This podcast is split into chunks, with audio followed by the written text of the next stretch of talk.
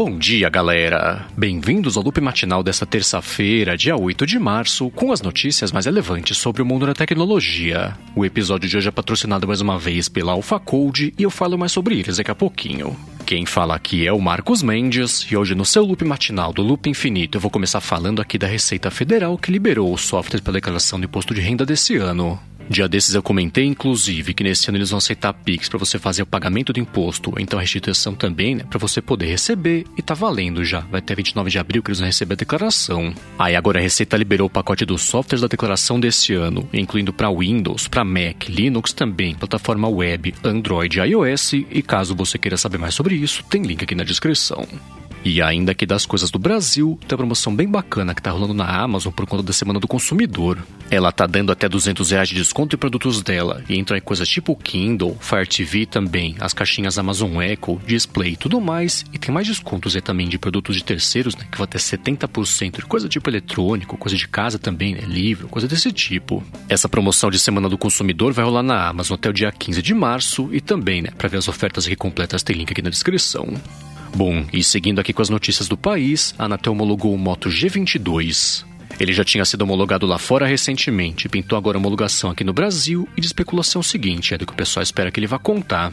Ele deve ser lançado com 4 GB de RAM, 128 GB de espaço, bateria de 5.000 mAh, processador MediaTek Helio P35 e quatro câmeras atrás com até 50 megapixels e tinha vazado foto deles também recentemente, até comentei por aqui também no site 91 Mobiles. Aí muita informação bacana sobre ele, que bem provavelmente né, ele vai ser o primeiro telefone da Motorola lançado aqui no Brasil, que vai contar já com Android 12 e agora é esperar. Especulação, né, que vai pintar o um anúncio oficial aí de preço e lançamento nos próximos dias. Agora, ainda sobre as coisas do mundo Android, a Samsung confirmou que ela sofreu um ataque hacker que roubou informações importantes lá, tipo o código-fonte de aparelhos Galaxy. Parece que o grupo responsável por esse ataque foi aquele mesmo grupo Lapsus, que roubou recentemente informações proprietárias da Nvidia, e tem novidade também sobre esse caso, que eu vou comentar daqui a pouquinho. No caso da Samsung, a empresa, pelo menos por enquanto, nem confirmou e nem refutou também que ela foi alvo do ataque desse grupo Lapsus, mas ela confirmou que sofreu um ataque. Ela falou que nenhuma informação pessoal, nem de funcionários nem de clientes aí também foi comprometida nesse ataque, então ela não espera, pelo menos, né, que vai ter algum tipo de impacto de operações diretamente para clientes. Por outro lado, os hackers já publicaram quase 200 GB de dados que eles roubaram, incluindo o código-fonte que a Samsung usa na parte de criptografia, né, proteção de dados, né, travamento também de biometria dos aparelhos Galaxy, então é bem provável que a coisa seja mais séria do que a Samsung está fazendo parecer. Por outro lado, a Samsung comentou que ela tomou os passos necessários já para impedir que esse tipo de ataque volte a acontecer, né? Meio tarde demais aí para fazer isso, e agora espera para ver o que vai pintar disso aí, né? Se vão pintar mais dados vazados aí pelo grupo Lapsus. Agora, sobre aquele outro ataque que eles fizeram lá também para cima da Nvidia, tem novidades aí desse caso. O que rolou é que o grupo falou para Nvidia agora remover as travas que eles colocaram nas GPUs, que estavam impedindo né, o pessoal de usar o poder de fogo completo dessas GPUs aí para fazer mineração de criptomoedas, o que era especulação desde o começo aí, que era a motivação de verdade desse grupo. A Nvidia colocou essas limitações nas GPUs dela, que a galera estava esgotando as GPUs do mercado para fazer mineração de criptomoedas. Tava faltando para usuários normais, né, para comprar, jogar um joguinho aí, fazer coisa desse tipo. E desde o começo estão tentando dar um jeito aí de fazer ela voltar a liberar o uso completo das GPUs para fazer mineração. Aí depois do grupo ter pedido para Nvidia na semana passada abrir o código dessas GPUs, eles querem agora que ela remova também essa limitação, mas ela segue quieta aí sobre o que ela vai fazer em relação a esse assunto. Agora um outro problema aí também que está pintando para Nvidia por conta desse ataque são os casos aí que estão usando os certificados dela que vazou o código lá para assinar malwares para Windows. Na prática, isso leva o sistema a acreditar que ele está instalando lá no computador uma coisa confiável, né, por ser da NVIDIA, mas não é isso. Pode ser um malware que vai ser usado depois para invadir o computador, né, conseguir informações e tudo mais. Aí, pelo menos por enquanto, sobre esse assunto, a única coisa que dá para fazer no Windows Defender é administrador do computador falar para controlar quais drivers da NVIDIA podem ser acessados, né, carregados no sistema, e caso você queira ver como é que faz isso, tem link aqui na descrição. Bom, a seguir eu vou falar sobre o resumo aqui de hoje do impacto no mundo da tecnologia da invasão da Ucrânia pela Rússia, mas antes disso eu vou tirar um minuto aqui do episódio para agradecer ao Facode que está mais uma vez aqui patrocinando o Loop Matinal.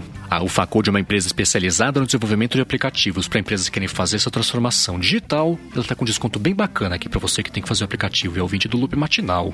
Ela já fez mais de 200 aplicativos para Android e para iOS também, que foram baixados já mais de 20 milhões de vezes. E você que precisa de um aplicativo para o seu trabalho, para sua empresa, ou tem uma ideia bacana aí também que você finalmente está com plano de tirar do papel, a AlphaCode consegue te ajudar com desconto especial aqui por ser um ouvinte do Loop Matinal. Para garantir o seu desconto, você acessa o site alphacode.com.br,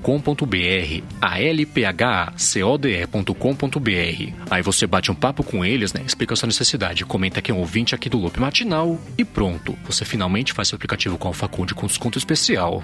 Então, mais uma vez, hein, acessa lá alphacode.com.br. Muitíssimo obrigado, AlphaCode, pelo patrocínio contínuo aqui do Loop Matinal. Bom, vamos lá, né? Eu tenho comentado quase diariamente por aqui de empresas que estão ou saindo da Rússia, ou congelando operações, congelando serviços também, e foi confirmado agora que a Netflix vai fazer a mesma coisa. Na semana passada ela tinha falado que ia se recusar a cumprir uma lei nova da Rússia, que obriga ela a colocar 20 canais russos lá pra galera poder assistir por meio da plataforma. Ela confirmou agora que pausou de vez lá as operações todas no país. Ela já tinha comentado também na semana passada que estava pausando não só projetos novos aí com produtoras russas, mas aquisições também relacionadas ao país, mas agora é definitivo aí que ela está pausando, pelo menos por enquanto, as operações completas lá na Rússia.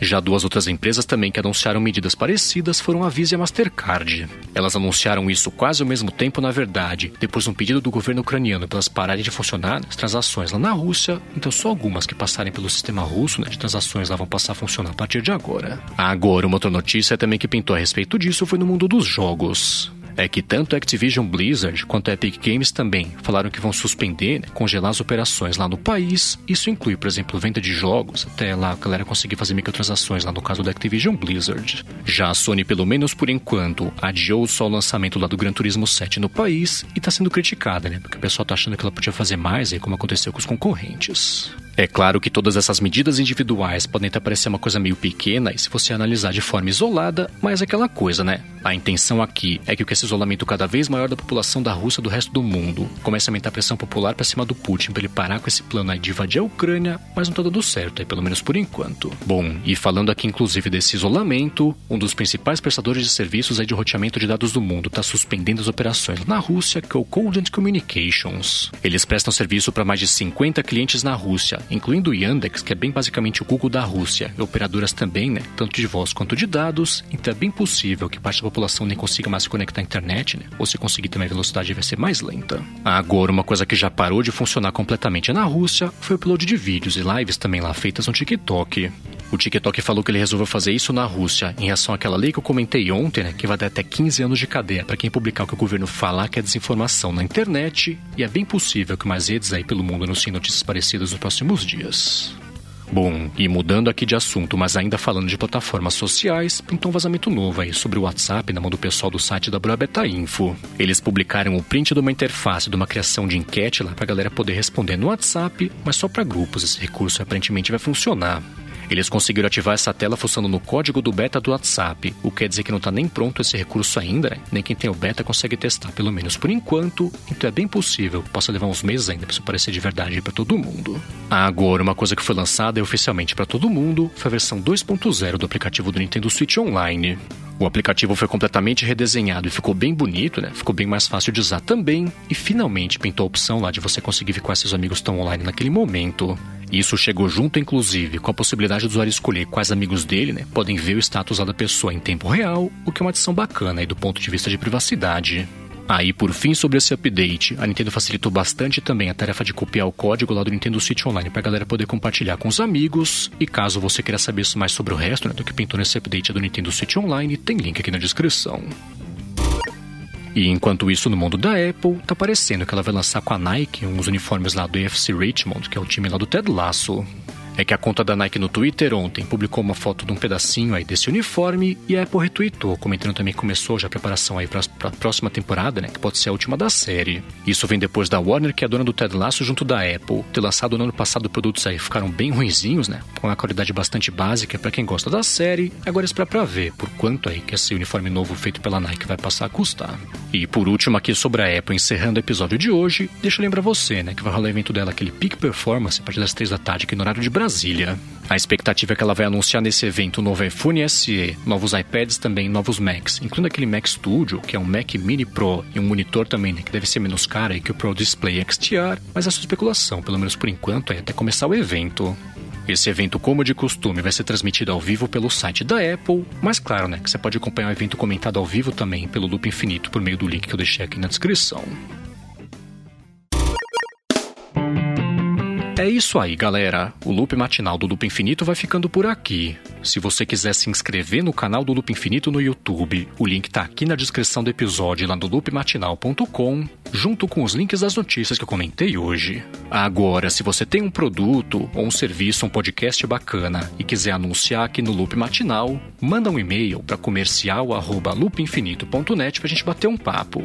Já se você quiser falar comigo no Twitter, procura por MVC Mendes que eu tô sempre por lá. Obrigado pela audiência, obrigado ao Facode também pelo patrocínio contínuo aqui do Loop Matinal, e eu volto amanhã de manhã.